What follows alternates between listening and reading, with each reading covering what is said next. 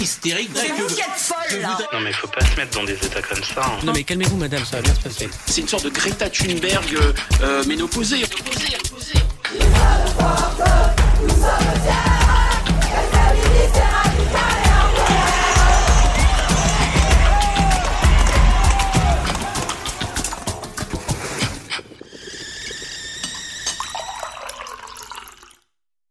Quand j'ai contacté Louisa Donna, je voulais l'interviewer pour l'épisode sur la tristesse. Je pensais naïvement que l'on pouvait résumer la question des violences sexistes et sexuelles du point de vue des émotions de la victime à celle de la tristesse. Une tristesse qui serait liée à une déchirure, à une blessure inimaginable. Je pensais à la douleur, à la dépression. En écoutant Louise parler de son métier, j'ai pu prendre conscience du tumulte d'émotions qui est en jeu lorsqu'un cerveau doit faire face à une telle violence, et des séquelles laissées par le trauma à la survivante ou au survivant.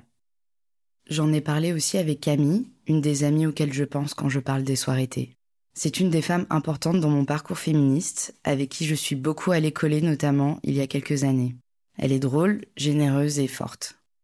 On s'est rencontrés à Paris via une amie commune, et maintenant elle vit en Bretagne avec 13 et Billy, son chat et son camion aménagé qu'elle retape toute seule. Un peu stressée quand même, je te l'ai dit par message. Ça m'a stressée dans le bon sens, mais il y a quand même une part de moi au fond qui est grave stressée dans, en mode oh là là, oh mon dieu, c'est important, je vais raconter. Avant, j'ai l'impression que c'est un secret de polichinelle. Vraiment, fallait pas que les autres le sachent. Parce que la honte, quoi. La honte d'être différente, de euh, d'avoir subi ce que j'ai subi. En plus, c'était genre en mode ah, tu sais, c'est un peu sale. Et puis euh, ouais, les autres peuvent pas comprendre, quoi. J'étais vraiment dans ce truc-là de il faut le garder pour soi. C'est un peu la dernière fois aussi parce qu'après j'ai envie de laisser ça derrière et je me suis ça suis suffisamment reconstruite et j'ai suffisamment travaillé sur mon trauma maintenant pour euh, voilà genre que ça appartienne vraiment à mon passé. Je faisais le lien avec les collages qu'on avait fait ensemble où pareil euh, je m'étais sentie dans une telle bulle de bienveillance et c'est la première fois où je m'étais sentie euh, suffisamment légitime dans dans mon histoire et avec euh, bah avec vous en plus mes amis euh, qui m'avaient pas regardé genre avec des yeux chelous de comme si j'avais fait quelque chose de bizarre ou quoi et juste comme si c'était normal et euh, du coup c'est pour ça aussi que ça m'a paru évident quand tu me l'as proposé que bah ouais parce que c'est toi et aussi parce que bah j'ai l'impression euh, de de juste discuter avec une amie comme on faisait euh, à la coloc quoi Je précise que j'ai interviewé Louise et Camille à six mois d'écart et qu'elles ne se connaissent pas. Chaque histoire, chaque trauma et chaque thérapie est unique. Si vous en ressentez le besoin, n'hésitez pas à consulter ou à contacter le 3919 pour obtenir de l'aide ou des conseils. En gros, si tu regardes dans la clinique et ce qui se passe pour les gens qui ont subi des traumas, tu as plusieurs types de traumas, plusieurs types de victimes selon l'âge lors duquel le trauma est survenu, si ça impliquait des personnes qui étaient des figures d'attachement ou pas. Donc les figures d'attachement, c'est papa, maman, famille, toute personne qui est euh, une personne bienveillante et aidante qui vient euh, bah, euh, tout simplement euh, faire vivre l'enfant, parce qu'au début, l'enfant est né et sa tête ne tient pas, donc euh, il a besoin de beaucoup de soutien euh, pour manger, dormir, enfin tout ça, euh, calmer euh, ses émotions, etc.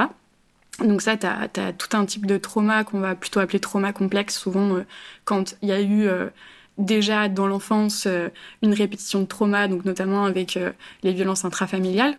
C'est quoi? C'est les enfants battus, l'inceste? Tout à fait, ouais, t'as les enfants battus, l'inceste. Après, il y a plein de niveaux différents, c'est-à-dire que juste un bébé qu'on laisse pleurer plusieurs heures sans lui venir en aide, ça peut faire trauma, tu vois. Un inceste, ça fait trauma. Voilà, il y, a- plein de niveaux de trauma. Donc, tu vois, c'est un peu compliqué de définir juste le trauma comme ça.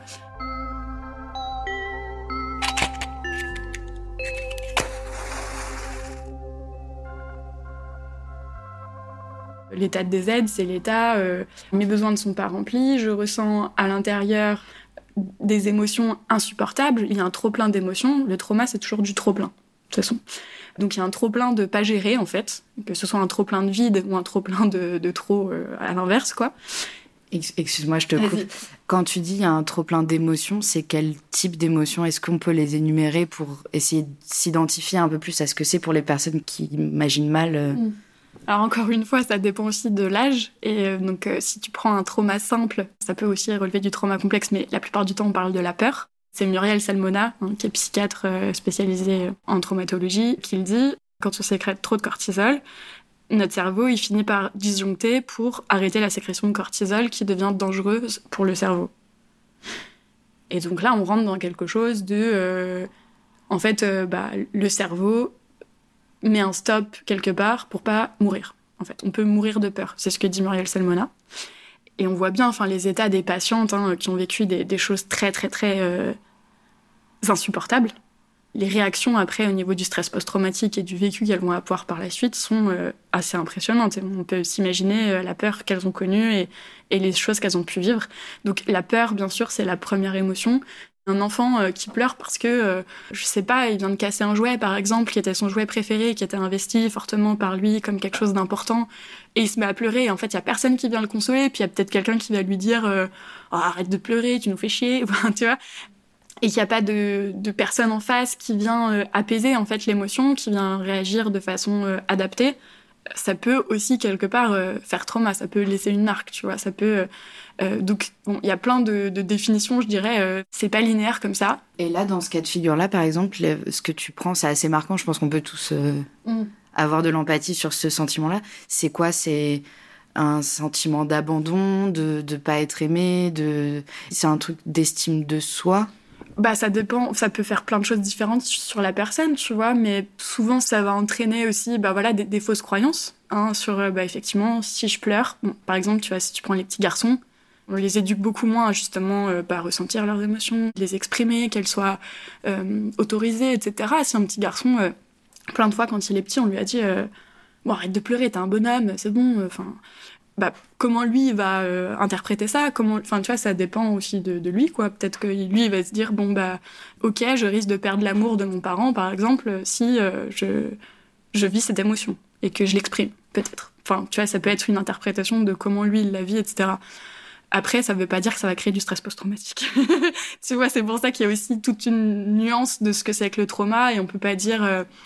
Bah voilà, le, trauma, c'est vraiment la définition la plus simple. Ce serait un trop plein de quelque chose qui vient euh, marquer l'individu et euh, qui va, euh, bah quelque part, façonner son développement, tu vois, et, et sa construction. Mais après, pour parler vraiment du trauma-trauma, donc celui que je prends en charge, on parle de trauma simple je mets simple, c'est le mot euh, technique, mais c'est pas simple de, le vivre, hein, bien sûr. Le trauma simple, c'est le cas où, a priori, on a eu des figures d'attachement plutôt adaptées. Donc, euh, les personnes proches ont plutôt géré, euh, voilà, le fait qu'on grandisse, qu'il y ait quelqu'un qui s'occupe de nous, etc. Mais à un moment donné, survient quelque chose. Donc, ça peut être un viol unique, ça peut être un attentat, un accident de voiture, voilà, tout ce qui et de l'ordre de l'inimaginable. Hein. Le trauma, c'est aussi quand on se retrouve face à notre propre finitude, ce qui n'est pas compréhensible pour le cerveau, enfin, ce que le cerveau ne peut pas appréhender. C'est l'expérience de la mort. Ouais, ça peut être l'expérience de la mort aussi, ouais. Notre cœur, il sert à, à, faire circuler le sang dans notre corps, euh, nos poumons, ils servent à prendre l'oxygène, etc. Notre cerveau, c'est une espèce d'ordinateur qui passe son temps à décoder des milliards d'informations qui sont autour de nous, à les digérer et à nous en faire euh, des interprétations, des euh, déductions, euh, des émotions, etc. Dans il peut plus le faire, là il se met à bugger.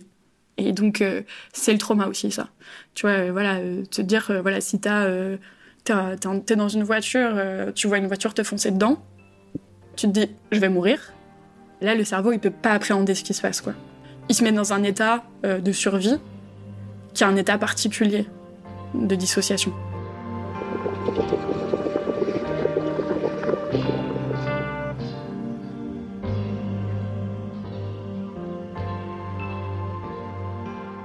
Tout à l'heure, tu as parlé de hum, trauma liés aux personnes aimantes et de trauma liés à des accidents. C'est quoi la différence? Pourquoi, euh, quand on a subi des violences euh, mmh par des personnes qu'on aimait, c'est plus difficile euh, de s'en remettre? Bah, C'est hum, c'est une très bonne question et c'est vraiment ça qui fait le trauma complexe. Déjà, il y a eu notre cerveau qui a dû gérer le fait qu'il y avait des trop-pleins et des manques qui n'étaient pas euh, assimilés grâce à un entourage bienveillant qui aidait à euh, l'assimilation de, de ses émotions, de ses états d'âme, etc.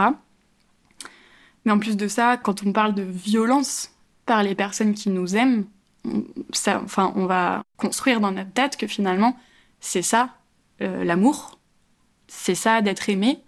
Être aimé, ça veut dire euh, qu'on a le droit de nous frapper, par exemple. On peut penser que l'intégrité de notre corps euh, n'est pas euh, importante. Enfin, tu vois, on peut penser que, bah, voilà, il y a, d'autres personnes qui ont le droit d'utiliser notre corps, que ce soit pour décharger une violence interne qu'ils ont, ou que ce soit pour l'utiliser de façon sexuelle pour leur plaisir à eux, tu vois. Donc ça, c'est vraiment très très grave, quoi. Enfin, de se construire en pensant que c'est ça le rapport aux autres. Parce que ça devient ta normalité, si tu veux. Un enfant, au départ, il sait pas tenir sa tête, il sait pas parler, il sait pas se brosser les dents, il te demande pourquoi mardi ça vient après lundi, tu vois. Donc toi, t'es la culture et tu représentes euh, la civilisation, entre guillemets, enfin la société, et tu vas lui apprendre petit à petit ce que c'est qu'être en société et ce que c'est que. Tu vas lui dire un jour, oui, mardi ça vient après lundi. Et il va te dire pourquoi, tu vas dire, bah c'est comme ça. Et il va te croire. Et il va te croire. et, tu vas lui dire, euh, bah, tu vois, le ciel, il est bleu. Et ça s'appelle bleu comme couleur. Et il va te croire. si tu lui dis que le ciel, il est rose, il va te croire aussi. Alors que c'est pas la réalité. Et euh, du coup, si tu l'éduques et tu le fais grandir, une famille, c'est un groupe d'individus. Donc c'est vraiment une société. tu vois? Donc si tu évolue dans un groupe famille qui te dit même pas, parce que c'est même pas dit. Hein, ça passe par des actes, ça passe par euh, des choses, ça passe par des trucs très réels, quoi. Euh, parce qu'il n'y a jamais une famille qui va dire oui, oui, c'est bien, c'est tout à fait normal de te donner une gifle, par exemple, ou euh, de frapper maman devant toi. Il n'y a personne qui va le verbaliser. Par contre, ça va se passer dans les actes. Et si toi, tu, tu penses que ça, c'est la société, c'est le monde, tu penses que c'est comme ça qu'on aime. Et tu penses que c'est l'amour que tu mérites. Et souvent, par la suite, tu vas re-rencontrer euh, des situations euh, comme ça que tu vas penser être normales, de façon logique. Comme les enfants qui sont incestés. Imagine que tu es un enfant, tu viens d'arriver au monde, euh, tu découvres le monde, tu découvres les, les, objets autour de toi, enfin tu découvres comment l'humain finalement a créé des objets. Enfin tu vois, c'est, tu peux t'imaginer être ce petit alien qui, qui, est là et qui, qui, débarque dans ce monde inconnu et dis mais qu'est-ce qui se passe? Il y a plein de trucs autour de moi, il se passe plein de choses, il y a des couleurs, il y a des gens, ça parle, etc. Puis ah, voilà, l'enfant il grandit, il voit ses parents euh, faire euh, à manger, faire la cuisine, puis il va demander une dinette. tu vois? Et il va, euh, voilà, il va euh, faire de la dinette. Et puis, euh, il va voir ses parents faire le ménage et il va demander un aspirateur, peut-être, tu vois. Et ben, si un adulte a fait des attouchements sur lui ou elle, ou l'a pénétré, ou tout ça, et qu'en plus l'adulte lui a dit, ben en fait, c'est un secret, tu dis pas, ben, il va penser que ça fait partie de la vie, en fait. Et le jour où il va comprendre que c'est interdit, ça va être terrible. Enfin, ça va être, ça va être euh, une déchirure terrible de savoir que finalement il a été utilisé comme ça, quoi. Et, il se passe quoi là, du coup, dans le corps, euh, dans le cerveau, dans le comment ça se matérialise cette compréhension-là qui est qui est terrible? Alors ça dépend encore une fois des patients patientes. Tu as des patients qui souffrent d'amnésie traumatique. Donc là, le cerveau, il a complètement. Euh, je suis pas sûre de moi, mais enfin pour moi, ce qui se passe à ce moment-là, c'est que bah, l'enfant, le moment où il a capté que c'était pas un truc normal, le cerveau il a fait ok, on éradique cette information, elle est pas compatible avec la réalité, je peux pas traiter. Et donc du il disjoncte. Il disjoncte pas forcément euh, complètement, non. À ce moment-là, euh, la disjonction elle peut se passer beaucoup plus tard, à la levée de l'amnésie traumatique, mais ça peut être une forme de disjonction aussi, hein, peut-être d'avoir euh, des souvenirs complètement refoulés. Et puis l'amnésie traumatique, c'est très impressionnant pour les patients qui, qui, vivent la levée de l'amnésie traumatique, parce qu'en fait il y a des patientes qui te décrivent des vagues de remontées de souvenirs. Donc le, trauma euh, et tout ce qui a été emmagasiné en fait de ces souvenirs revient sous forme sensorielle. Donc faut te représenter que toi tu es par exemple là on est dans une on est dans une cuisine toutes les deux et d'un seul coup tu peux sentir une main qui te caresse la jambe, tu vois. Mais tu la sens vraiment. Enfin, elle est vraiment là la main. Tu, tu la sens vraiment en train de te caresser la jambe. Mais il y a personne. Tu sais dans la réalité qu'il y a personne. Mais ça peut te donner l'impression que t'es folle. Les émotions, il y en a, il y en a peut-être un milliard, tu vois. De la colère, de la tristesse, euh, du dégoût. Et voilà, c'est ça qui est très très embêtant. Hein. C'est le dégoût que les patientes peuvent ressentir vis-à-vis d'elles-mêmes. Alors que dans la réalité, elles savent très bien. Enfin, je veux dire, euh, si on leur dit, euh, non mais imagine c'est ton ami qui a vécu ça, est-ce que tu la trouves dégoûtante? Bah non, je trouve pas dégoûtante ma pote qui a vécu un, attouchement par un pédocriminel ou quelqu'un de sa famille, tu vois.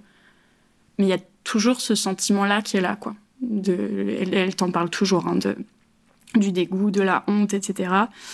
Alors que toi, euh, t'as que du dégoût pour le gars qui a fait ça, tu vois, t'as vraiment envie de, le buter, quoi. Mais euh, voilà, donc enfin, t'as plein, plein, plein d'émotions. C'est, c'est vraiment très, très impressionnant. Euh, et ça, te donne l'impression d'être fou.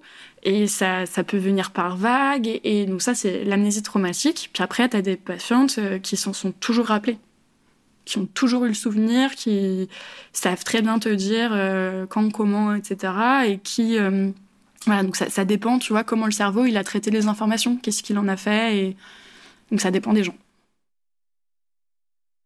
Peur, colère, perte de légitimité, doute, culpabilité, stress, angoisse, irritabilité, perte de mémoire, agacement, frustration contre son propre corps, dégoût.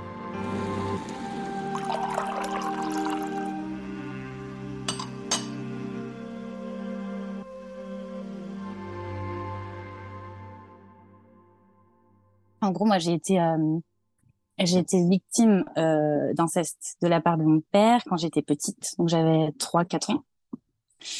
De ça, concrètement, j'en ai pas des souvenirs euh, exacts.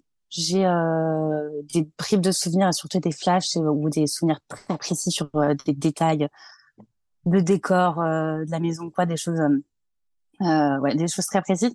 J'ai pas eu d'amnésie traumatique. Parce qu'en fait, rapidement, à l'âge de 4 ans, j'ai euh, développé des troubles. Euh, donc boulimie, euh, troubles du sommeil, euh, genre très très importante, troubles du comportement et genre gros stress, des trucs comme ça, qui font que ma mère m'a emmenée chez le psy. J'ai eu la chance de pouvoir parler rapidement parce qu'au final, j'ai parlé très rapidement avec la psy, avec ma mère, et j'ai été très bien suivie par cette psy toute mon enfance que je sais que ça peut être euh, très compliqué pour d'autres euh, qui vont garder ça à l'intérieur d'eux euh, trop longtemps. Même si après mon corps a on a développé des traumas, genre j'ai eu un retard de croissance de presque cinq ans, genre moi je suis arrivée au, lycée, j'étais toute petite, toute maigre, enfin j'avais pas de forme de femme, j'étais pas développée. j'ai eu mes règles hyper tard, genre à 16 ans.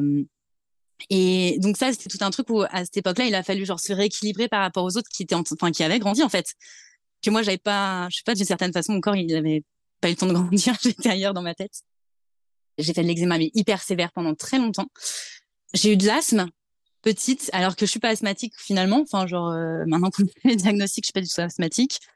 Donc ouais, il y avait ça et puis euh, je faisais des crises d'angoisse quoi, des crises d'angoisse de malade. Genre euh, le soir euh, c'était compliqué, je dormais pas. Enfin j'étais pas, ouais, j'étais pas au top quoi. Genre mon corps m'envoyait des signaux de ça va pas. C'est quoi le stress post-traumatique? C'est la conséquence de ce sautage de plomb, quoi. Exactement. Ouais, ouais. le stress post-traumatique, c'est les séquelles, en fait, de, euh, du fait que ton cerveau ordinateur, à un moment donné, il y a eu un bug. Et du coup, il a géré la situation comme il pouvait. Et c'est pour ça que c'est très difficile pour les victimes de trauma, c'est que elles ont l'impression que leur cerveau leur fait défaut. Tu vois, parce que le stress post-traumatique, ça va entraîner plein de, de, symptômes qui sont hyper chiants au quotidien, comme euh, les troubles de la mémoire, les troubles de la concentration, par exemple, tu vois. Et vraiment, t'as l'impression de devenir bête, tu vois. T'as l'impression d'avoir un cerveau tout ramolli. Alors qu'en fait, leur cerveau, il a essayé de les protéger. Ça peut faire partie, pour certaines euh, patientes, d'un travail clinique de faire bah, ça, la psychoéducation. Enfin, c'est hyper important que les, les, personnes qui ont vécu des traumas sachent euh, pourquoi elles ont les symptômes qu'elles ont, qu'est-ce qu'elles ont vécu, qu'elles soient informées en fait, qu'elles comprennent leur fonctionnement et pourquoi elles fonctionnent comme elles fonctionnent. Parce que sinon, bah, elles pensent qu'elles sont devenues bêtes, qu'elles ont perdu leur euh, capacité cognitive, alors qu'en fait, non. Et ensuite, que aussi on leur dise, mais en fait, ton corps, il marche super bien. Parce qu'elles ont l'impression que bah, leur corps, il, il, les lâche en fait. Mais en fait, non. Ton corps, il marche super bien. À ce moment-là, il t'a protégé il est en train d'essayer de faire du mieux qu'il peut. Et malheureusement, bah, voilà, si tu avais euh, un problème au rein qu'on avait diagnostiqué avec euh, une radio ou je sais pas quoi, bah, t'irais te faire soigner. Et là, c'est la même chose. C'est ton cerveau, à un moment donné, bah, sa fonction d'ordinateur, il y a eu un, bug informatique. Donc en fait, faut aussi aller se faire soigner. C'est la même chose. C'est marrant parce que quand j'en parle, je suis à moitié en train de trembler encore maintenant, comme quoi la mémoire du corps. Euh, moi, je me souviens qu'à l'époque, j'étais hyper stressée. Vraiment, c'était euh, genre un énorme stress, une boule d'angoisse, d'angoisse dans le ventre, genre euh, des douleurs de ventre atroces. Il y a un moment donné où j'en parle à une copine, genre une voisine chez moi, et euh, elle me traite de menteuse. Et on était à l'époque, on était en sixième, et je me souviens que genre devant tout le monde, elle avait dit que j'étais une menteuse, que je racontais n'importe quoi et tout ça. Et c'était la honte absolue. Genre, oh mon dieu, enfin, bah déjà c'est ma copine, trahison ultime, et, et ensuite, genre vraiment la honte, alors que, alors moi j'ai rien fait. Enfin, c'est hyper dur à vivre parce que moi j'ai honte de tout ça, donc j'en parle à personne. Je sais que les enfants autour de moi peuvent pas comprendre, ça je m'en rends compte. Du coup, je me sens hyper isolée des autres enfants. En même temps, les adultes, ben, ils sont pas dans mon camp non plus parce qu'en fait, les adultes que j'ai autour de moi, euh, soit ils ferment les yeux. Et là, euh, là, je peux mettre dans le sac notamment la famille de mon père. Enfin, je veux dire, qui euh, qui voit ça, qui est au courant de ça, qui n'a rien fait. même les amis, je, je pense à il y a eu des lettres, des témoignages du côté de mon père qui ont été écrits de la famille des amis qui disent que c'est un bon père, etc. Alors que, enfin, je veux dire, j'étais pas une enfant qui allait bien. Je le revois sur les photos maintenant. Euh, je, je, je, fais, enfin, je veux dire, j'ai pas grandi. Euh, je suis le mec comme une crevette. Je suis blanche, j'ai des cernes comme ça. Je suis pas une enfant heureuse. ça se voit. Je me sentais différente du coup. Donc ouais, je, je sais que je suis hyper euh, isolée là-dessus. Après, euh, j'ai hyper peur. Franchement, euh, moi, aller chez mon père, c'est une peur atroce. Genre vraiment, c'est un gouffre. Genre, et ce truc, ça va me rester très longtemps. C'est après ce truc de, j'ai comme une boule genre un, trou sans fond dans le ventre. Et ça va me rester longtemps après. Enfin, c'est pas facile, quoi. Mais sur le coup, je m'en rends pas compte que c'est pas facile. Moi, j'ai, je suis là, genre, j'endure. je suis forte. À l'époque, moi, concrètement, euh, j'ai, le procès, c'était euh, que on allait au palais de justice de Versailles. Euh, on était dans un petit bureau. Il y avait la juge en face de moi, derrière son grand bureau. Il y avait euh, la, scribe là à l'arrière. Et puis j'avais, je sais plus dans quel sens, mais grosso modo, mon avocate peut-être à ma droite et ma mère à côté. Et puis de l'autre côté, l'avocate de mon père et mon père à côté. Et là, tu as une dame qui te dit, donc moi à l'époque j'ai quoi, j'ai six ans la première fois, peut-être cinq ans. T'as une dame qui dit, bon alors Camille, tu peux me raconter ce qui s'est passé? Pourquoi t'as pas envie d'aller chez ton père? Bah là, ben, bah moi je dis rien. Enfin, genre, je, je, me souviens de ce vraiment de ce nœud dans la gorge où la parole elle veut pas sortir. Enfin, genre c'est bloqué là quoi. Ça, je, je peux pas parler. Mais parce que t'es pas t'es pas en confiance. Non, non, non. Clairement, il y a mon père juste à côté. Enfin, je veux dire, qu'est-ce que vous voulez que je vous dise? J'ai pas les mots. Je suis, enfin, genre, je suis terrorisée. C'est vraiment, c'est de la terreur quoi. Et ça, ça, ça, ça va rester euh, après parce que la difficulté à parler, à, m'exprimer, à exprimer mes sentiments derrière, ça j'ai tellement travaillé là-dessus avec ma psy notamment, et c'est même encore aujourd'hui dans ma vie euh, un problème parce que mais ça vient de là. Parce que juste euh, genre euh, parfois quand je panique, j'ai les mots qui se bousculent dans la tête et juste dans la gorge, je peux pas parler. Je sais pas, ça me renvoie à ça quoi.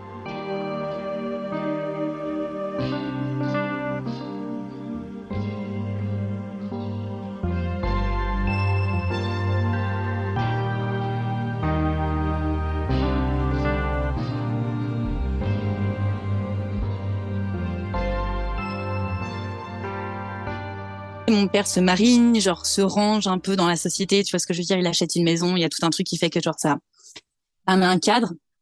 Euh, évidemment, euh, j'avais besoin de cadre et de sécurité, donc euh, bah, à cette époque-là, on met tout ça de côté. Je fais mon adolescence, mon lycée, et puis euh, je commence à avoir d'autres préoccupations, et, puis voilà, genre je mets ça un peu loin dans ma tête aux oubliettes.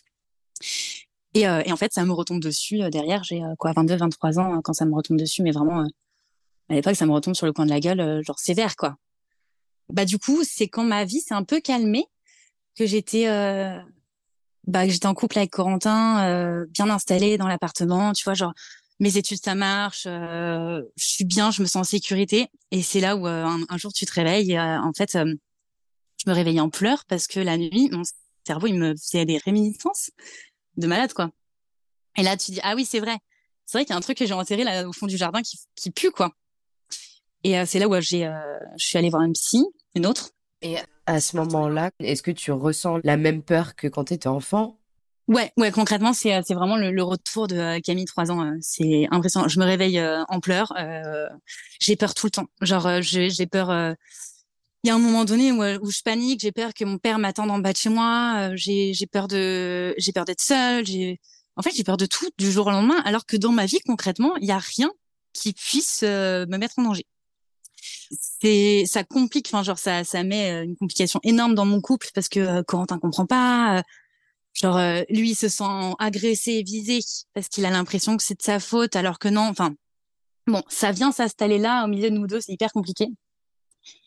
C'est lui, d'ailleurs, c'est Quentin qui me pousse un peu à aller aussi en me disant, Camille, ça va pas, quoi. Et puis, euh, ça faisait déjà quelques années que j'avais des sortes de dépressions saisonnières, entre guillemets, qui le sont pas du tout. En fait, c'est juste que, genre, euh, c'est juste qu'au fond de moi, ça va pas. Un truc qui est pas réglé. Et du coup, je, je mets ça sur le fait que oh, l'hiver il fait moche euh, et on est tous euh, un peu euh, de mauvaise humeur. Mais non, pas du tout. Et, et j'ai un truc lourd à l'intérieur de moi qui fait vraiment genre qui me retient, qui m'empêche d'être vraiment heureuse et dans l'instant présent et genre juste je suis grave dans le passé, je repense à tout ça. Je suis hyper en colère aussi de tout ça. C'est pas dirigé, c'est plus une colère contre l'univers entier, mais genre l'univers avec un grand U et ce truc de pourquoi moi, pourquoi tant de haine, moi j'ai rien demandé, j'ai rien fait, enfin juste j'étais une enfant. Et je comprends pas vraiment ce pourquoi, je ne comprends pas. Pourquoi mon père m'a fait ça? Pourquoi la justice m'a pas protégée? Pourquoi ça m'est arrivé à moi? Et ben genre euh, pourquoi c'est aussi dur quoi? Une grosse colère. Et puis euh, et puis je sais pas quoi en faire de cette colère. Donc euh, au final elle se elle se dilapide dans toute ma vie. Donc au final je suis pas bien quoi. Je, je, je, suis malheureuse et triste. Et ah ouais grosse tristesse aussi. Je suis triste tout le temps. Il y a une espèce de tristesse latente qui qui rôde autour de moi je pensais que c'était mon caractère et que j'étais un peu nostalgique, euh, tu sais qu'il y avait un truc un peu un peu sombre chez moi, mais pas du tout. je réalise maintenant que je suis guérie, enfin guérie, c'est un grand mot, mais maintenant que je vais mieux, en fait pas du tout. Enfin genre euh, je suis très dans ma vie, tout ça c'était c'était du trauma que je portais. Tu sais c'est cette histoire de sac à dos que tu mets plein de trucs dans ton sac à dos et de temps en temps faut s'arrêter pour enlever les petites pierres. Bah en fait à un moment donné j'ai dû enlever un gros caillou du sac à dos quoi.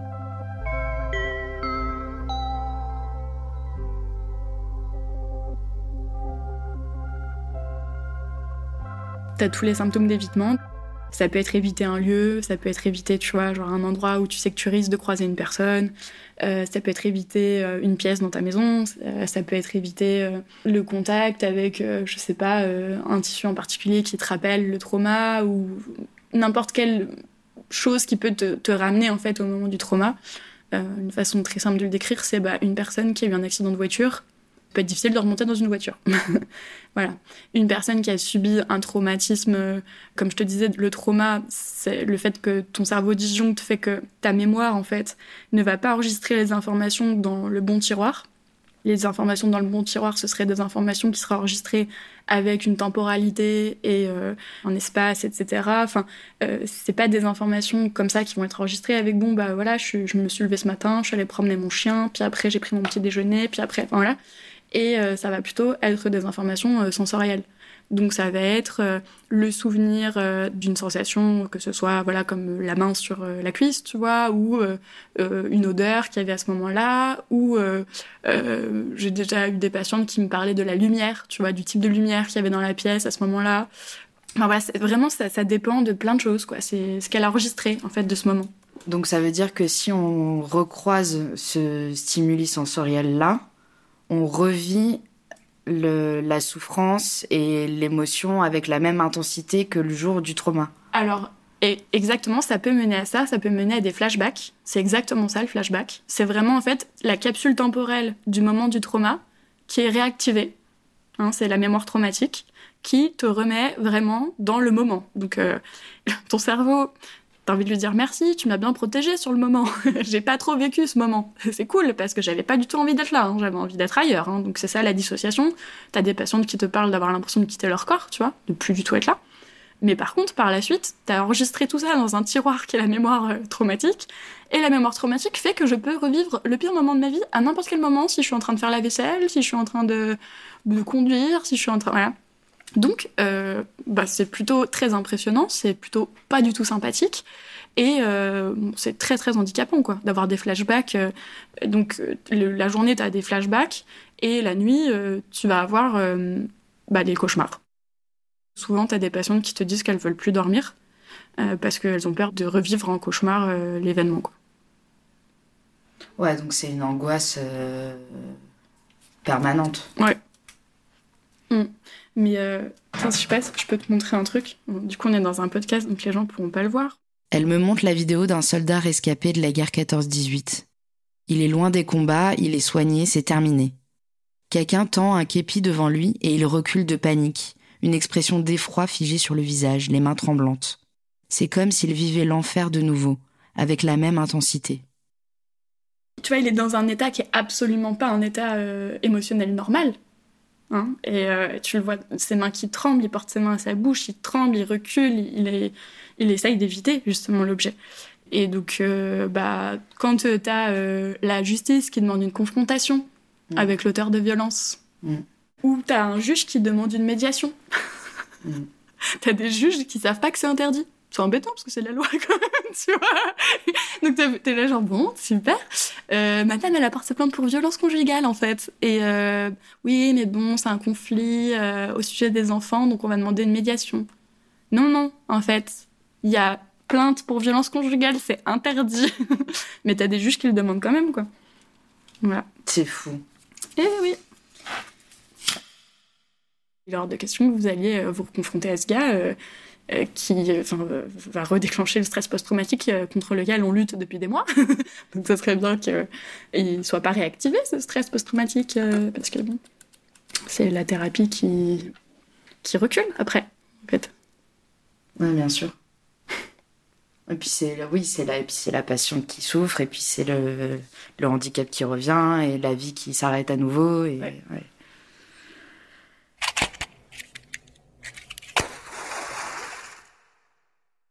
Les gendarmes qui me font raconter euh, mille fois tout le temps la même histoire, comment ça s'est passé, etc.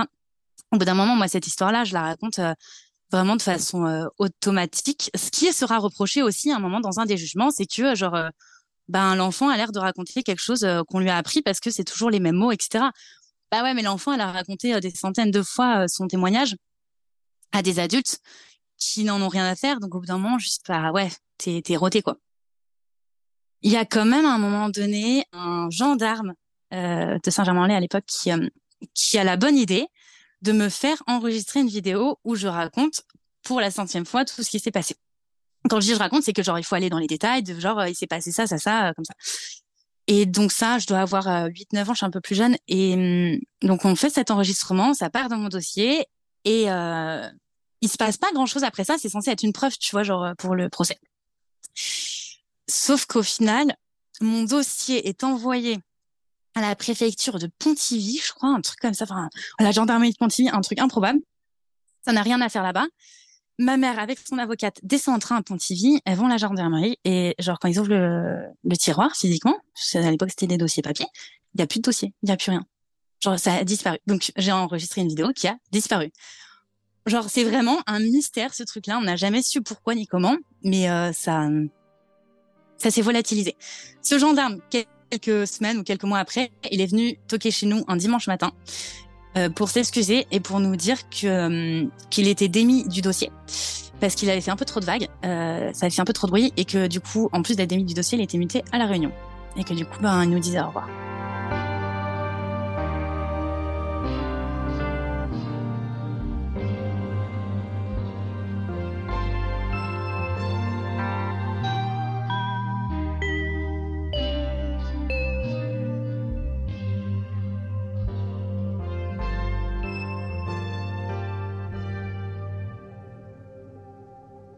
J'avais une question, euh, mais tu as déjà un petit peu répondu sur ce truc-là, sur les stimuli sensoriels et tout. Euh.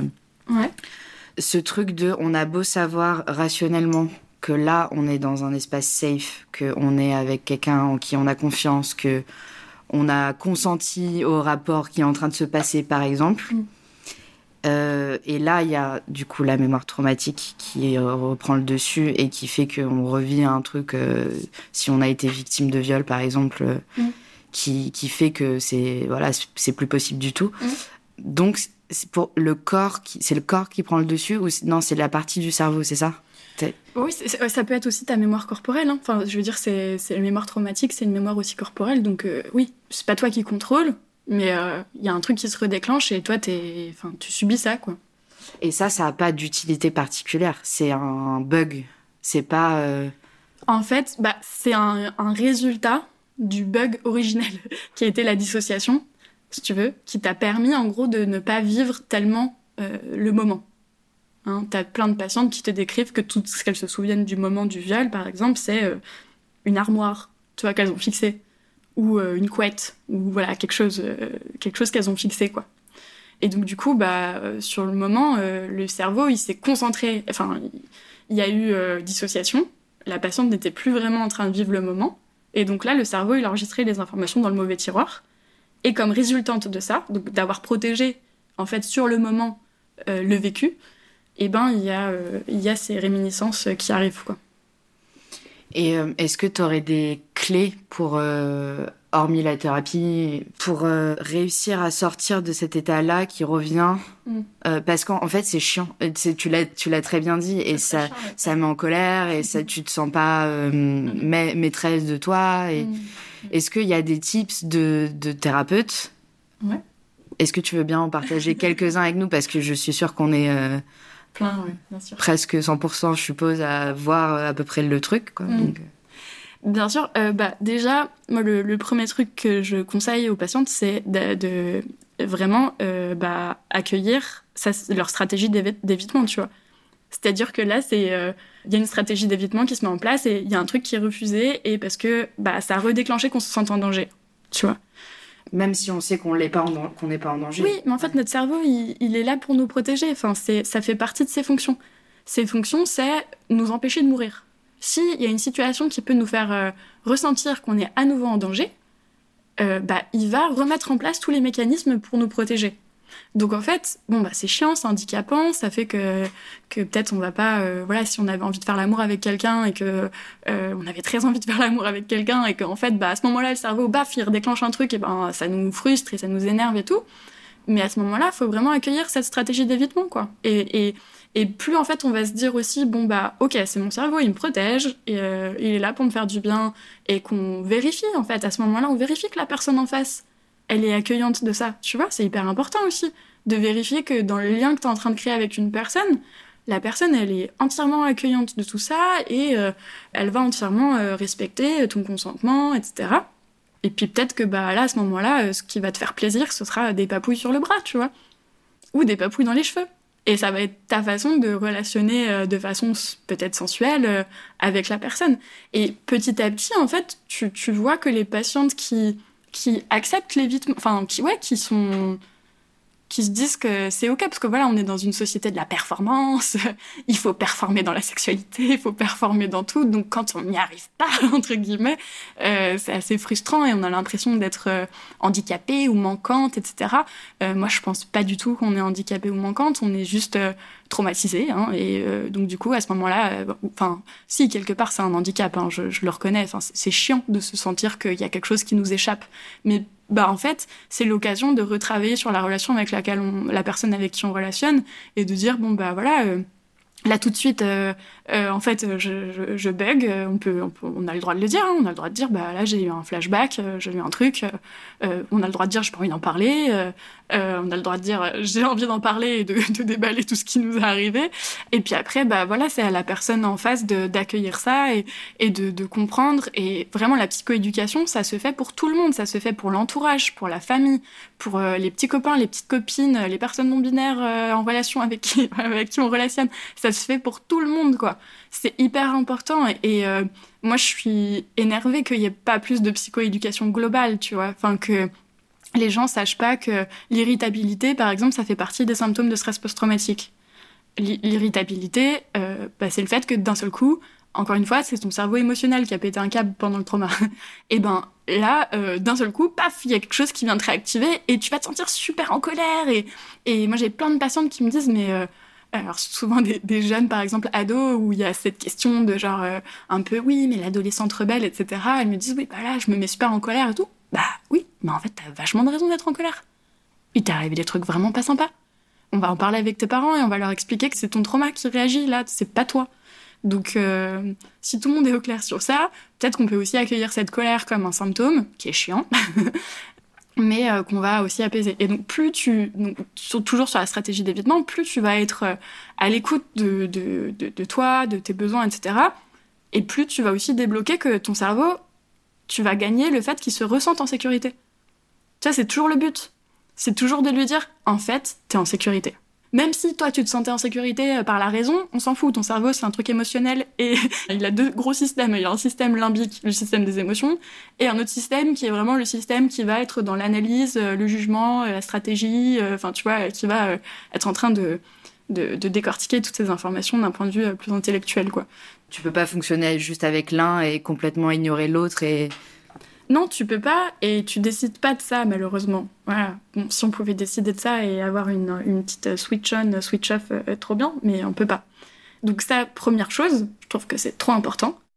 Si tu passes la plupart de ton temps à te dire euh, putain, je suis trop conne, euh, je vois du danger partout alors qu'il est nulle part, je suis complètement parano et tout, bah ça va pas t'aider quoi. Non, en fait écoute-toi, ton cerveau te protège. Euh, S'il réagit comme ça, c'est qu'il a raison de le faire parce que tu as connu des choses euh, qui étaient difficiles. Donc euh, voilà, première chose importante, je trouve.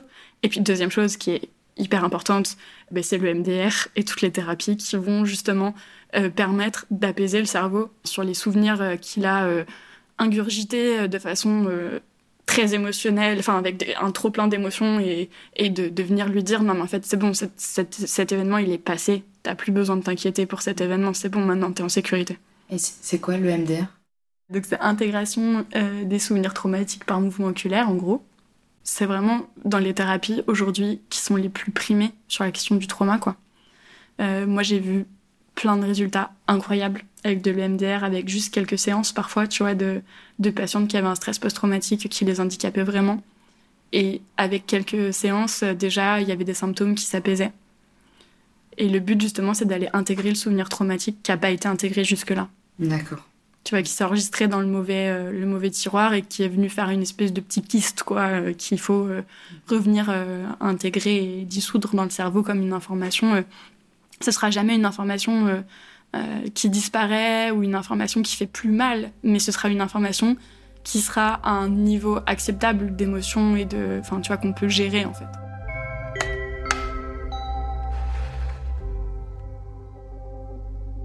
Je pense que oui, ça a carrément impacté mes relations. Déjà, quand j'étais plus jeune, autour de 15-20 ans, euh, clairement oui, parce que pas confiance en moi, et du coup, euh, dévalorisation totale. Et le schéma classique de euh, t'as été victime, t'as grandi en tant que victime, et du coup, tu retombes sur tes schémas euh, où tu te retrouves victime encore, tu vois ce que je veux dire? Ça, pas ouf. Après, ma confiance en moi, ouais, par rapport à mes amis, eux, féminines, j'avais besoin à un moment donné de passer par là pour genre un peu genre tamponner l'amitié et c'était en mode ok bah maintenant tu fais partie de mon cercle proche tu sais et du coup ce truc de tu sais, c'était un peu aussi, du coup, tu peux me comprendre. Tu peux me comprendre et tu peux comprendre aussi euh, d'où je viens et pourquoi je suis compliquée. Que je, j'avais l'impression d'être compliquée, d'être euh, genre euh, d'être quelqu'un de, d'être un point un peu, tu vois, genre. Euh, C'est dur. Ouais. oui, j'ai vraiment l'impression d'être une personne pas à embrouille parce que je m'embrouillais pas du tout, pas ça, mais d'être une personne qui est lourde psychologiquement parce qu'il y a plein de tergiversations qui, qui va pas très bien dans sa tête, quoi. Donc euh, ouais, au niveau des amitiés, c'est compliqué. Du coup, j'ai du mal à prendre ma place dans certains groupes d'amis. Euh, j'ai souvent euh, plutôt suivi, tu vois. Enfin, genre j'avais du mal à. J'étais pas très avenante, plutôt introvertie, mais à cause de ça, parce que j'osais pas. Et euh, et après dans mes relations avec les garçons, ouais, ça a été compliqué aussi. À l'adolescence, c'est pas la folie et puis je sais pas, mes schémas sont un peu viciés. Euh, j'accepte des trucs qui sont pas forcément acceptables. Euh, je me rends compte que maintenant, genre maintenant là, à 29 ans quoi. Pour Corentin, je pense que ça a été compliqué parce que euh, ça, c'est venu assez tôt dans notre relation. Au milieu de notre relation, c'est venu à genre prendre une énorme place. Il me l'a déjà reproché d'ailleurs au cours d'une dispute que que ben genre ça, mon histoire avait genre été venue entre nous deux dans notre couple. Et là, ça c'est super dur à, à, entendre dans une dispute parce que juste genre bah ouais, mais genre c'est pas de ma faute. Encore une fois, je l'ai pas choisi. Enfin, si j'avais pu éviter ce qui m'est arrivé à trois ans, bah je l'aurais fait, mais je l'ai pas choisi. Désolée, t'es tombée sur le mauvais sur le mauvais cheval. Mais euh, je pense que ça a déstabilisé notre couple. Euh, après, ça m'a aussi euh, par la suite, euh, genre euh, mis dans une situation de victime où j'ai pas su dire non à certains moments, à certains comportements. Je pense que dans mes relations, genre les traumas ont nourri les traumas et du coup, ça m'a mené à des situations qui parfois, genre me créait des réminiscences et en même temps qui m'empêchait de sortir du schéma. Plus je travaillais sur mes traumas, plus j'arrivais à grandir dans mes propres euh, relations du présent Et plus j'arrive à aujourd'hui à me dire, ok, bah voilà, ça c'était non. Et euh, ça pour le après, maintenant je veux plus de ça. Et, euh, et en fait, j'ai appris à mettre mes limites. J'avais construit une dissociation, mais où j'étais euh, au courant de ma propre dissociation, ce qui fait que quand je partais en vacances chez mon père, je, c'est un peu dans mon esprit, c'est un peu comme si je me dédoublais, mais j'en étais consciente que moi, genre, euh, j'avais une sorte de petite Camille qui restait à la maison chez ma mère tranquillement pendant les vacances que j'oubliais. Et puis je partais dans la voiture chez mon père et c'était euh, une autre petite Camille qui prenait la place. Ah, ça fait vachement euh, trouble psychologique bipolaire. Euh, et puis là, c'était une petite Camille où tout glisse. Tu vois ce que je veux dire? Qui est pas heureuse, qui où tout va glisser. Et puis quand je revenais, je reprenais ma petite place de petite Camille qui va à l'école le lendemain. Et, et donc ça, bon déjà, ça j'ai dû m'en défaire aussi. Ça a été très compliqué ça avec de gérer ça avec ma psy parce que du coup c'est un trouble dissociatif euh, qui qui est hyper pratique. Et en même temps euh, ben tu le vis parfois sans faire exprès notamment dans mes relations avec les mecs. Euh, donc parce que du coup le moindre truc au lieu de voir le red flag et de te dire non ça c'est limite tu te mets en dissociation et tu acceptes. Et là là c'est compliqué quand tu veux construire quelque chose de, de sain et, et de serein le schéma de la violence était enclenché et, euh, et du coup, au début, j'étais vraiment genre, oh là là, mais je suis vraiment, mais genre, l'embrouille idéale, quoi. Enfin, genre, c'est marqué sur mon front quoi, c'est pas possible. Enfin, je suis la victime parfaite de, ah bah voilà, il y, a plus qu'à me trouver, euh, genre, comme une petite fleur, il y a plus qu'à me prendre et à me taper dessus, quoi. Tu vois, j'avais cette sensation un peu de, c'est de ma faute, je suis pas assez, euh, je, je suis pas assez déterminée à ne pas être une victime. Donc tu, donc tu te sentais coupable. Donc ouais, je me sentais coupable au final coupable d'être victime. Incroyable. Et, euh, et puis euh, à me dire, c'est trop facile. Et puis au final, euh, bon, ça, c'est en train de me passer. Et genre, non, enfin, je sais aussi qu'il suffit. Non, il suffit pas. Qu'il faut travailler là-dessus. Et qu'après, c'est vraiment la recherche de genre de, de ce truc de mettre ses limites et voilà, genre savoir dire non et, et sortir des, des cycles de violence et savoir s'écouter aussi de tous ces petits trucs quand ton corps il te fait ressentir dès que tu sens que hum, Là, ça me dérange un peu, genre, ah non, là, j'ai l'impression que ça va pas trop. C'est non direct, quoi. Les red flags, putain. voilà. Maintenant, c'est des gros drapeaux, quoi. ça, c'est vraiment euh, la plaie de la société, quand. La culpabilité des victimes, c'est. C'est, comme tu dis, c'est insupportable de voir un ami ou une patiente ou quelqu'un qui se sent coupable de quelque chose qu'il n'a pas induit. C'est terrible. D'un point de vue euh, vraiment théorique, il y a le fait que, bah, comme on disait, hein, euh, le, trauma, c'est un moment où euh, on a été face à sa propre mort, quoi. Et c'est assez insupportable de se dire que il y a quelque chose qu'on peut pas contrôler à ce point, tu vois, qu'on a été passivé. Alors en plus, donc la culpabilité, bien sûr, elle se joue dans la que quand euh, le trauma a été induit par une personne. Peut-être si, si c'est toi qui étais en faute euh, lors d'un accident de voiture, tu vois. Mais bon, un accident de train, par exemple, sauf si t'es le conducteur du train, il y a peu de chances que tu te sentes coupable de l'accident. On peut, on peut être traumatisé sans avoir en plus à gérer cette culpabilité-là. Mais là, c'est le propre de ces violences-là, mm. c'est qu'il y a toujours, en plus du trauma, de la culpabilité. Et tu vois, c'est par rapport à ce que je disais aussi, le trauma, il est pas du tout le même quand il est provoqué par quelqu'un que t'aimes, tu vois, que quelqu'un euh, d'extérieur. C'est insupportable de se représenter sa propre finitude et de savoir qu'on est aussi peu de choses et aussi passif en fait face aux événements. Et donc une des choses qui nous permet potentiellement de maîtriser que ça ne se repasse pas, c'est de se dire que c'est nous qui avons induit ça. D'accord. Et que du coup... Euh, si on change Voilà, si on l'induit plus, c'est possible que ça arrive plus.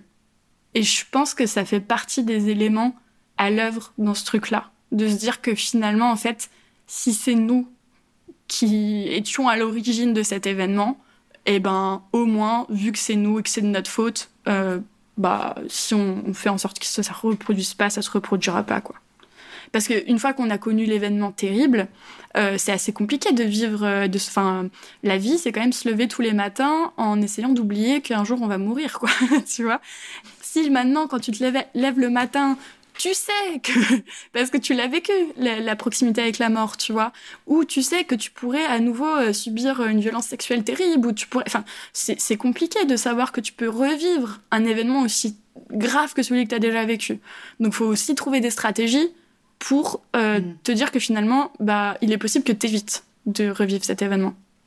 Et ça, ça justement, ça, c'est quelque chose que hum, je pense que c'est le fait euh, important pour comprendre pourquoi les, aussi les femmes ne partent pas, les femmes victimes de violences. C'est que si, si euh, quand j'ai essayé de lui expliquer euh, que je voulais arrêter parce que la relation ne me convenait plus, il m'a mis, il m'a tellement tapé que j'ai cru que j'allais mourir.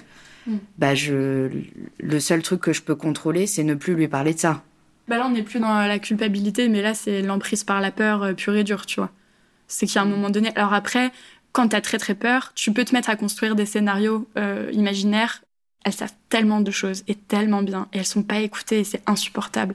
Il y en a qui te disent mais je sais qu'il est capable de me tuer et elles le sentent. C'est ça l'emprise et c'est ça l'élément très concret en fait. C'est assez terrible parce que tu peux pas le décrire vraiment par des des faits objectifs en fait. J'ai très souvent entendu il a ce regard noir. Je l'ai entendu plein de fois. Et en fait, c'est un ressenti, c'est comme le viol. Hein. C'est un peu la même chose. Le viol, souvent, ça arrive dans des moments où d'un seul coup, tu sens la situation qui bascule. Et ça se passe vraiment sur des choses très fines, assez imperceptibles, mais tu sais ce qui est en train de se passer. Tu captes qu'en fait là, il y a quelque chose qui a changé dans le mode de relation à l'autre et que l'autre prend le contrôle sur quelque chose. Et que toi, t'es plus rien là-dedans en fait. L'emprise, c'est la même chose, et donc je reviens à chaque fois, je déborde et je pars en, en, arborescence. Mais euh, l'emprise, quand une femme, elle sait que le mec en face, il est capable de la tuer, par exemple, ou de tuer les enfants, ou de... Enfin, voilà. Il a déjà tué un animal de compagnie, par exemple, tu vois, assez fréquent. Euh, il a montré, tu vois, il, a montré les signaux que c'était un vrai dangereux et qu'il fallait mieux pas qu'elle l'ouvre il fallait mieux pas qu'elle bouge le petit doigt parce que sinon ça risquait d'être encore plus grave. Et donc du coup, ben elle, elle doit vivre dans ce quotidien-là. Hein, elle doit vivre euh, tous les jours. Hein. Euh, son cerveau, il est là tous les jours. Euh, il doit se protéger comme il peut. Et ben là, elle peut se mettre aussi à construire des scénarios dans lesquels finalement, elle est très très consentante d'être là. C'est quand même beaucoup plus simple de se dire finalement, quand on se lève le matin, que non non, on a bien choisi d'être en couple avec lui, plutôt que de savoir qu'en fait, on a très très peur de ce gars. Mm. Et ça, ça se construit, tu vois, ça vient rarement, même si ça arrive hein, en début de relation, que le mec te montre euh, l'entièreté de sa mm. violence et de sa dangerosité et qui te montre à quel point, en fait, euh, il veut te posséder, quoi. Et souvent, ça vient petit à petit par... Euh, c'est des petites gouttes et c'est ce qu'on appelle la fenêtre de tolérance en trauma, c'est ce qu'on est capable de supporter, en fait ce qu'on est capable de supporter sans euh, se dissocier, par exemple, tu vois, en termes de violence. Donc là, quand je te parlais du trauma complexe euh, de, personnes qui ont été victimes de violences enfants, fenêtre de tolérance euh, très grande ouverte en général. Pour décrire la fenêtre de tolérance, une image qui marche bien, c'est bah, quelqu'un qui a une toute petite fenêtre de tolérance, tu lui écrases le, le petit orteil, il va faire aïe.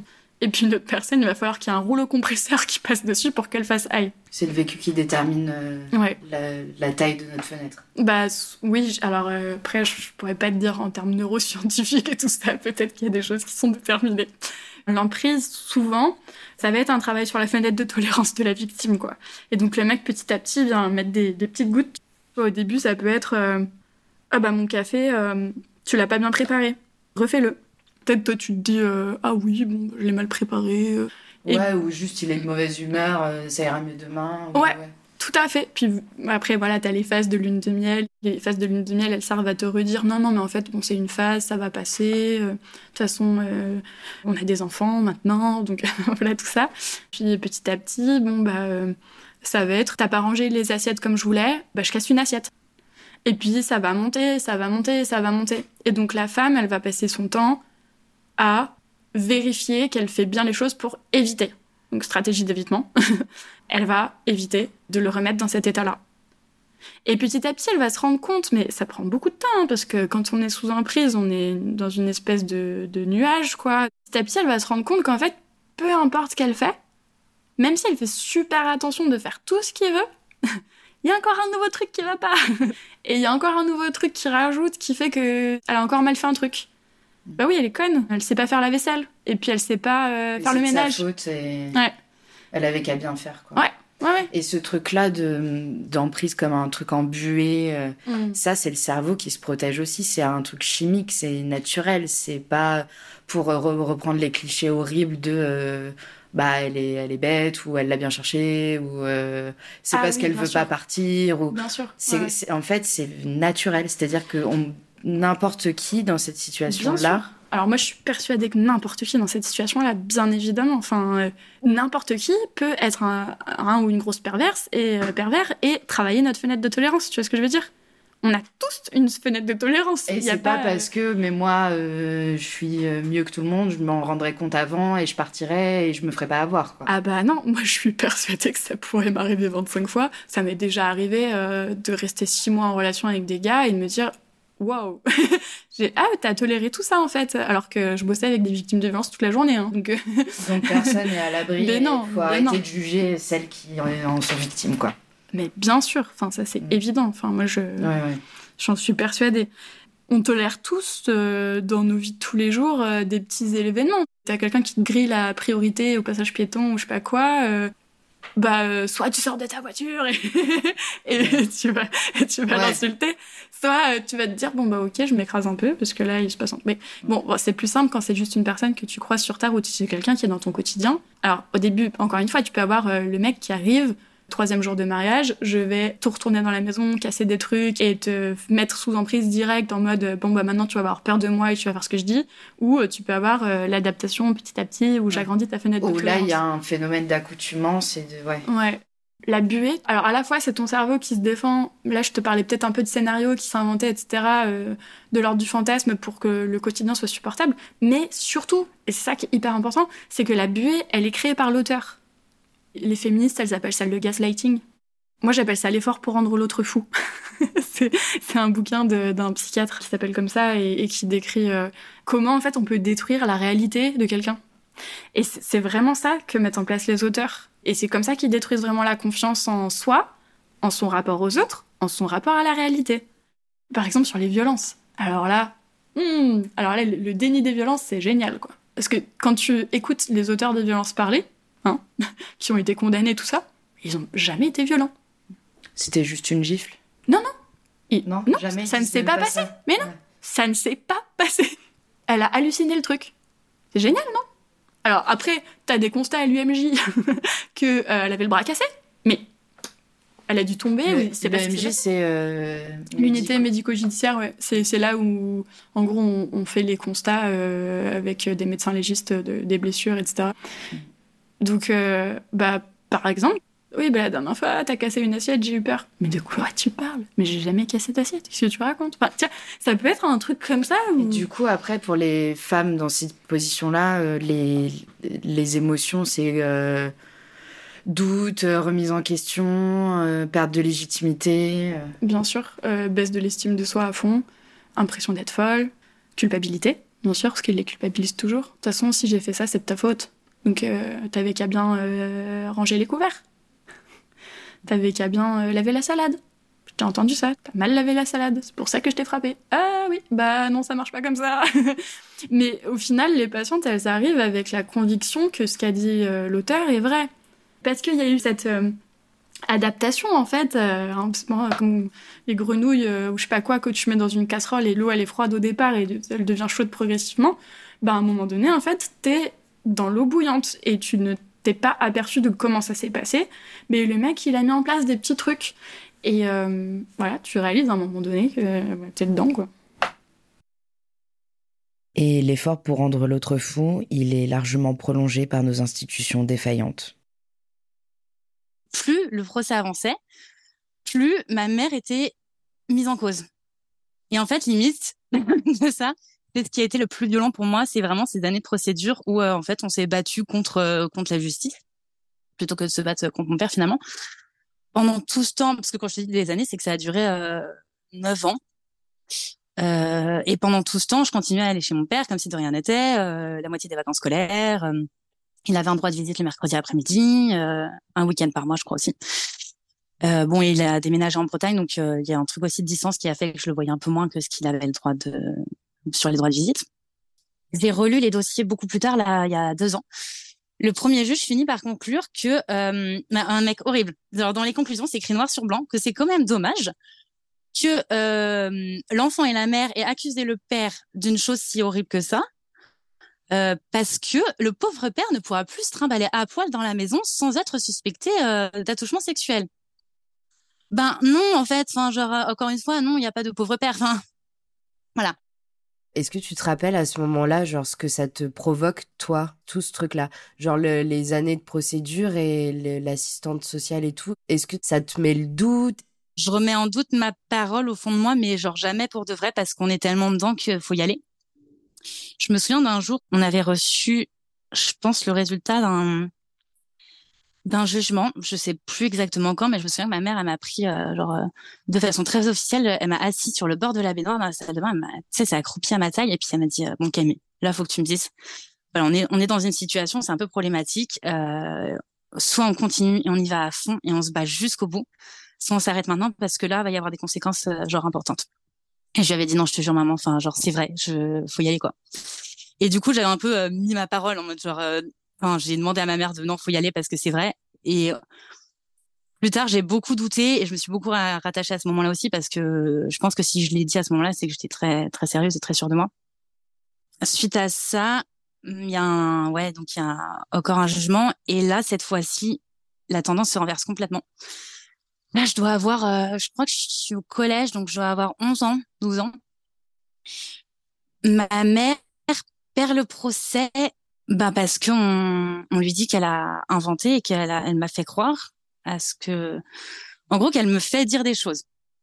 Euh, je sais plus comment c'est noté exactement, mais euh, en gros, c'est elle qui m'a mis ça dans la tête. Et d'ailleurs, c'est ça qu'on avait collé. C'est ce message-là qu'on avait collé euh, avec toi il y a, il y a quoi, il y a quatre ans. Euh, c'était, euh, c'est elle qui t'a mis ça dans la tête avec un, un dernier peut-être papier qui disait euh, la police euh, quand j'ai accusé mon père de viol. Et c'est exactement ça parce que moi c'est ce qu'on m'a dit. Et donc à la fin le procès euh, conclut que ma mère n'est pas n'est pas une bonne mère pour moi parce qu'elle est dangereuse. Évidemment le rapport de psychiatrie atteste qu'elle est hystérique, hein, classique.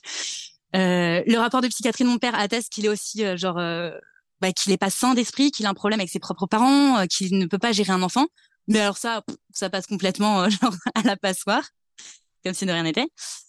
Et donc, euh, ouais, là, c'est ce truc de genre, ta mère t'a mis ça dans la tête. Et, euh, et donc là, il est question que euh, mon père récupère ma garde, genre pendant un temps. Il est question que mon père récupère ma garde et que ma mère n'ait le droit de visite que genre dans des centres euh, surveillés. Genre que je vois ma mère genre une fois par week-end avec euh, des gens sur n'importe quoi. Et donc moi, j'ai l'impression d'être un, un, petit sac qu'on balade qu'on balade à droite à gauche, que de temps en temps on l'emmène voir des juges, des avocats, des trucs comme ça, et puis on la soit, tiens, raconte, vas-y là, tu peux raconter, là. Voilà. Attends, quand tu dis un petit sac, c'est hyper violent. Tu t'es senti objectifié? Oui. Oui, ouais, ouais, vraiment, ouais. Bah, je servais à rien d'autre que, enfin, en fait, on m'écoutait pas. Moi, quand je disais, euh, je ne fais pas confiance en mon père, j'ai peur de lui, je tremble avant d'y aller, on me disait, ouais, mais ça, ça, tu comprends, c'est parce que, ça, c'est parce que ta mère, elle met un, climat un petit peu, un petit peu froid entre ton père et elle, et du coup, euh, euh, c'est pour ça que tu ressens ça. Non, non, c'est pas vrai c'est que j'ai peur, je me sens en danger quand je suis là-bas en fait. Parce qu'en plus, euh, bon ça, j'ai dû déjà te le mentionner, mais en plus de ça, mon père a des problèmes d'alcool, de violence. Enfin, on est sur un schéma euh, un peu classique et complètement malsain. Et, euh, donc moi, je me sens complètement objectifiée et je suis vraiment juste là pour pour raconter cette histoire horrible à chaque fois. Mon père n'a jamais rien eu, c'est ma mère qui a été condamnée à un an de sursis. Euh, pour non-présentation d'enfants, du coup.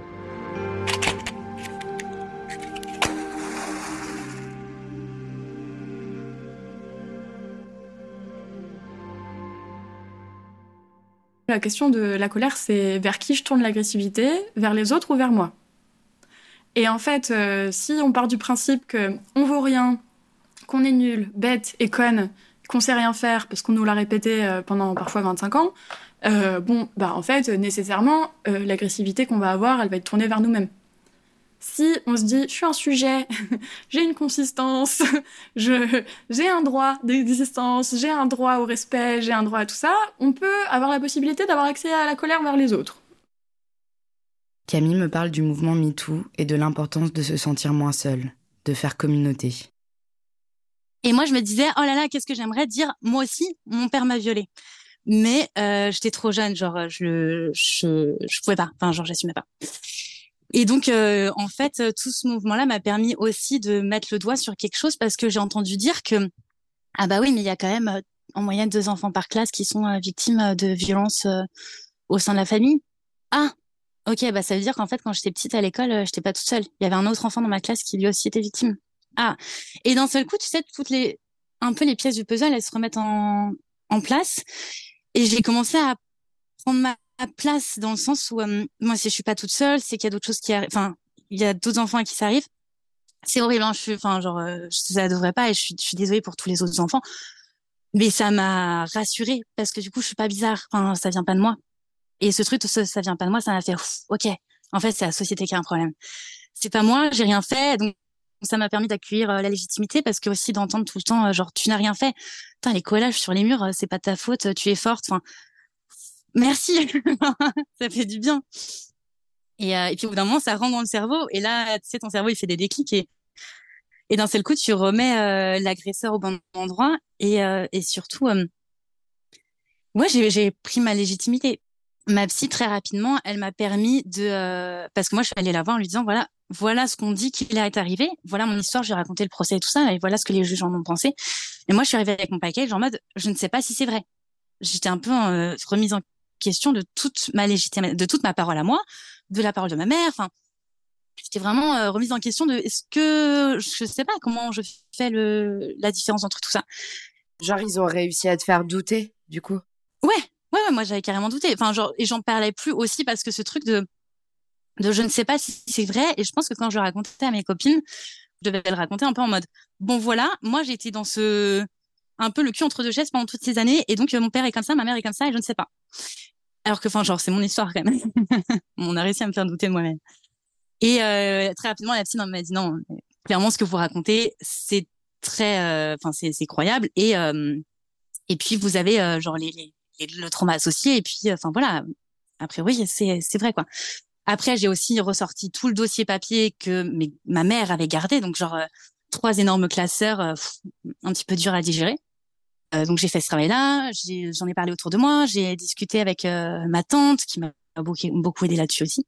Je croyais plus en moi et en fait, au fur et à mesure, j'ai réussi à récupérer foi en moi à me rappeler que si c'était vrai, que je disais pas n'importe quoi, que non, personne m'avait ni dans un sens ni dans l'autre, personne m'avait rien mis dans la tête, je sais très bien ce que je suis. Et ça m'a permis de reprendre confiance en moi, quoi.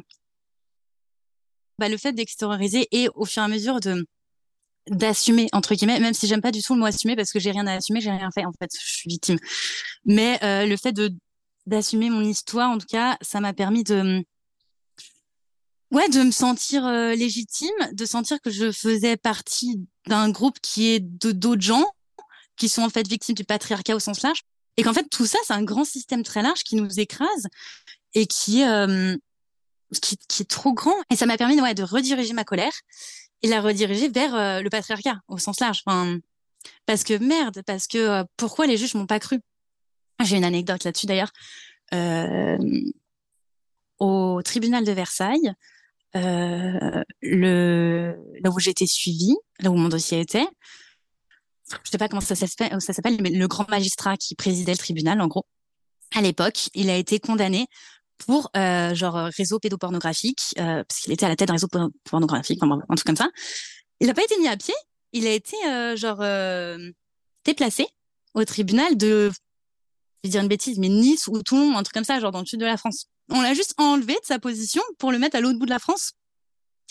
Et à l'époque, ma mère était, je me souviens que ma mère était genre hors d'elle parce que bah, elle me disait mais comment c'est possible que ton dossier il soit instruit dans un tribunal ou même le magistrat genre supérieur, il lui-même il est responsable de ce genre d'acte. Bah ouais, en fait, comment c'est possible? Bah oui, du coup euh, les résultats des différents euh, procès, bah ça allait pas. Bah oui, parce que tout le système est vicié. Enfin, veux dire, donc maintenant que je sais que la justice, de toute façon, j'aurais pas pu lui faire confiance que genre il y a rien de bon qui aurait pu euh, arriver de ça. Bah ok, ma colère elle peut être dirigée vers tout le système de façon plus large quoi. Et, et du coup c'est pas seulement moi, c'est pas seulement ma petite histoire et ma famille qui est bizarre. Euh, c'est euh, c'est un truc euh, énorme quoi. La colère que j'avais à l'intérieur de moi avant que je savais pas quoi en faire, aujourd'hui elle est ouais vachement plus orientée vers vers l'extérieur. Et bon, après, je suis pas quelqu'un de colérique dans le sens où euh, je vais pas, tu vois, je me vois pas user de la violence. Et c'est pas ma façon de l'exprimer, mais en tout cas, je la ressens quand même cette colère, mais elle est vachement plus constructive. J'ai envie de me battre, mais pour que les choses changent. Pas seulement de me battre dans mon coin contre moi-même, quoi. Oui, et puis j'imagine qu'elle est, elle est moins douloureuse mmh. pour toi. Carrément. Ah bah oui, carrément. Bah, elle est plus du tout douloureuse d'ailleurs. Aujourd'hui, c'est ok. Enfin, du coup, ça m'a permis d'accepter aussi euh, l'inacceptable un peu, mais euh, d'accepter ce qui m'était arrivé en tout cas et que bah, voilà, c'est comme ça. Euh, c'est ça fait partie de la vie pour certains. C'est pas juste. Euh, c'est toujours pas juste, mais euh, on, on, va faire avec quoi. Et puis et puis, ce qui est important, c'est que ça arrive le moins possible maintenant. Enfin, genre maintenant qu'on le sait, faut faut que ça s'arrête quoi. Et il y avait eu ce, ce magnifique podcast du coup de Charlotte Podolsky qui qui raconte toutes ces histoires et en fait toute cette problématique euh, autour des années 2000 euh, où il y a euh, tous ces procès de euh, d'enfants qui ne sont pas traités où il y a il se passe rien derrière quoi c'est dingue il y a des coupables d'inceste qui ont juste vécu comme ça comme si de rien n'était il y a aussi les manifs j'en ai pas fait énormément sur le féminisme mais les celles que j'ai faites c'est vraiment genre ça m'a donné une émotion intense de communauté. Euh, putain, on est tout ensemble. Tu sais, quand on chante les slogans, mais genre, ça me fait pleurer. Enfin, on est tout ensemble. Cette force-là, elle est incroyable. Et après, pendant des jours, tu repenses à ça, tu te dis, mais je peux pas ne pas être forte dans ma vie en tant que femme s'il y a toutes ces autres femmes derrière qui sont aussi fortes pour moi. Enfin, et c'est genre, c'est vraiment une, c'est des émotions incroyables, quoi, que j'ai retrouvées nulle part ailleurs.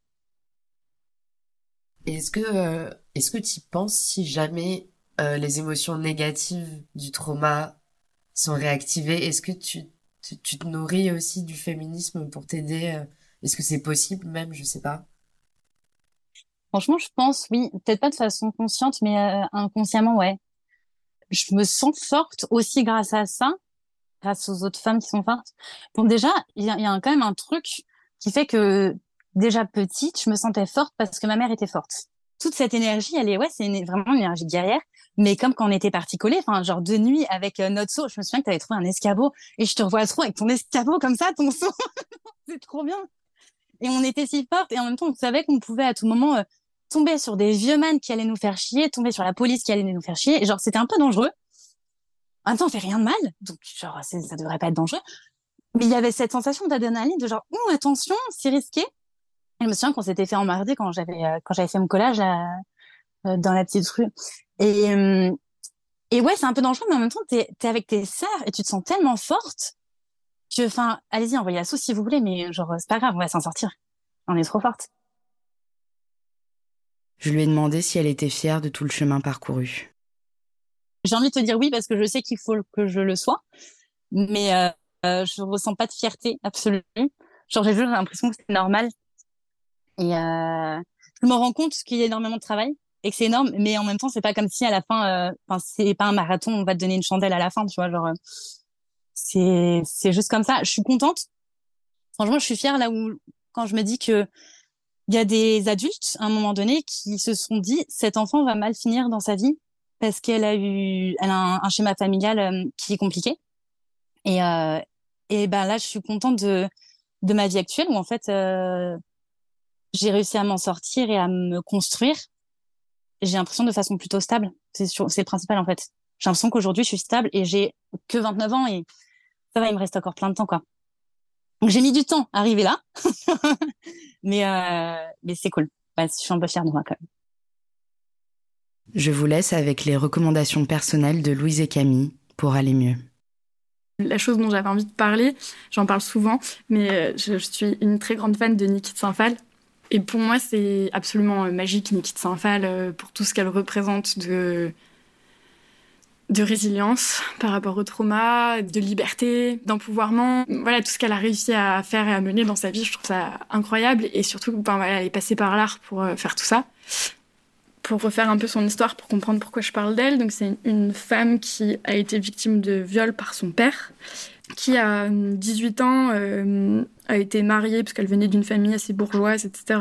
Elle s'est retrouvée mariée à un mec dont euh, elle n'était pas forcément amoureuse, euh, avec qui elle a eu des enfants euh, très rapidement parce que c'était comme ça qu'il fallait faire, et euh, qui a décompensé à peu près dans ces âges-là, qui a été hospitalisée, etc. en psychiatrie.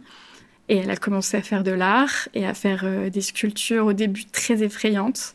Et c'est ça que je trouve incroyable en fait dans son parcours. En tant que psychologue, c'est hyper intéressant de voir ces, ces espèces de monstruosités immenses d'objets collés les uns sur les autres pour fabriquer un corps humain, tu vois, avec des araignées qui sortent, des bébés. Et puis après, elle a commencé à faire les tirs. Donc là, c'était euh, des happenings euh, où euh, elle construisait des, grosses peintures statues à moitié là où elle mettait des ballons de peinture dedans elle leur tirait dessus. Et ça faisait l'œuvre en fait. Et donc elle en a fait une sur son père qui est incroyable. Il a un énorme avion là au milieu du torse euh, le père.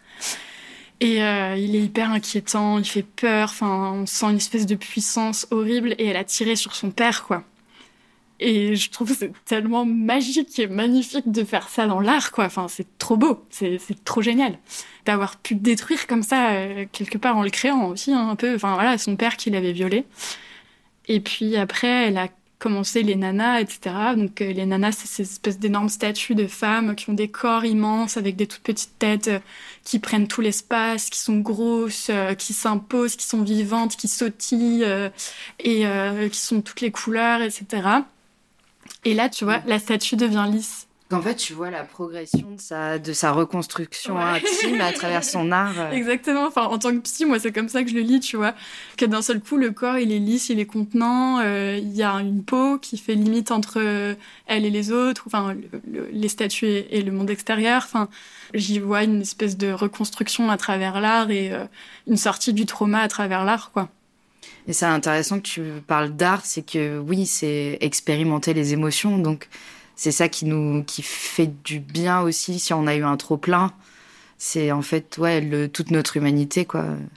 Ouais, bien sûr. Puis, enfin, moi, je suis, je milite à fond pour que mes patientes euh, deviennent des artistes et qu'elles aillent euh, j'en sais rien, moi, faire des photos, faire des peintures, faire de la musique, écrire des livres, écrire des chansons pour venir enfin parler dans ce monde de mecs où il y a que du male gaze, du vécu, de tellement de gens qu'on voit si peu. Enfin, où est-ce qu'on entend parler du trauma comme ça euh, Tu vois, enfin, bon, ça existe, hein, mais euh, je trouve qu'il y a moins d'œuvres euh, de femmes traumatisées que de que d'un moteur en fait potentiellement tu vois. Donc ça fait plaisir quoi de voilà, qu'elles fassent des films, qu'elles fassent des, des, courts-métrages, qu'elles fassent des clips, qu'elles fassent tout, enfin, qu'elles aillent créer, qu'elles aillent parler de leur vécu, en fait, euh, qu'elles aillent se soigner en le faisant et soigner d'autres, tu vois.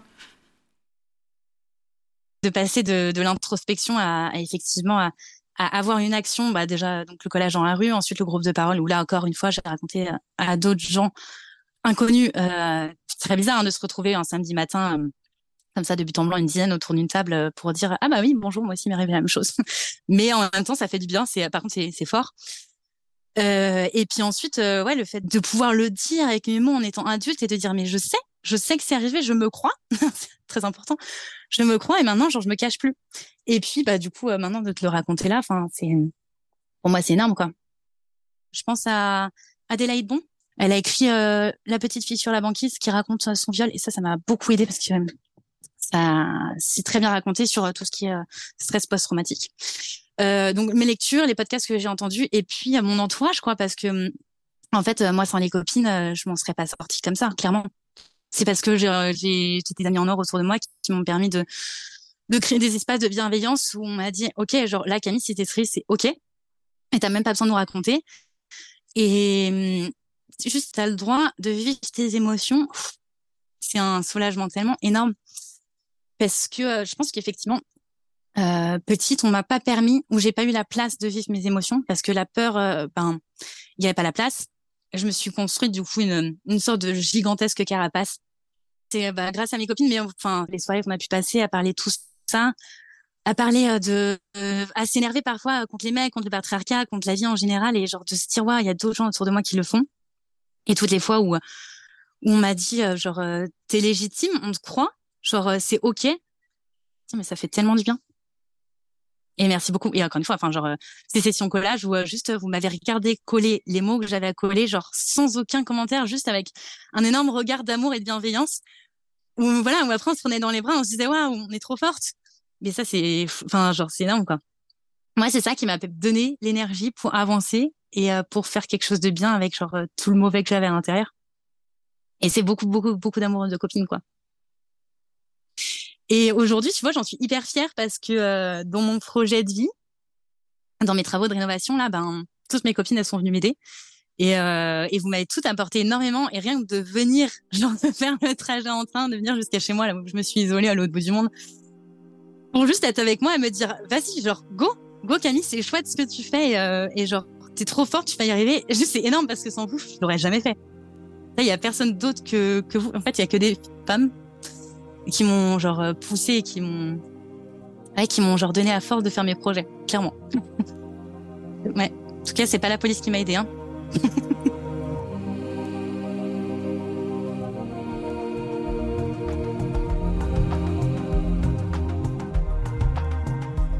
Je suis Judy Calpero et je vous remercie d'avoir écouté Allumettes et Tasse de thé. Si le podcast vous plaît, n'hésitez pas à partager à vos potes, à vos proches et collègues, commentez, likez, abonnez-vous à la newsletter et suivez-nous sur Instagram. Ce podcast est un espace ouvert à tous, même aux hommes cisgenres hétéros. Prenons la parole et faisons la révolution par les émotions, tous ensemble. Cette série est produite par Mia Productions, enregistrée par William Agasvari. Le sound design, montage et mixage sont réalisés par Antoine Ollier. Les textes sont interprétés par Aurélie Toucas et l'illustration est de Marie Leménès. Merci à la radio Cause Commune pour leur accueil.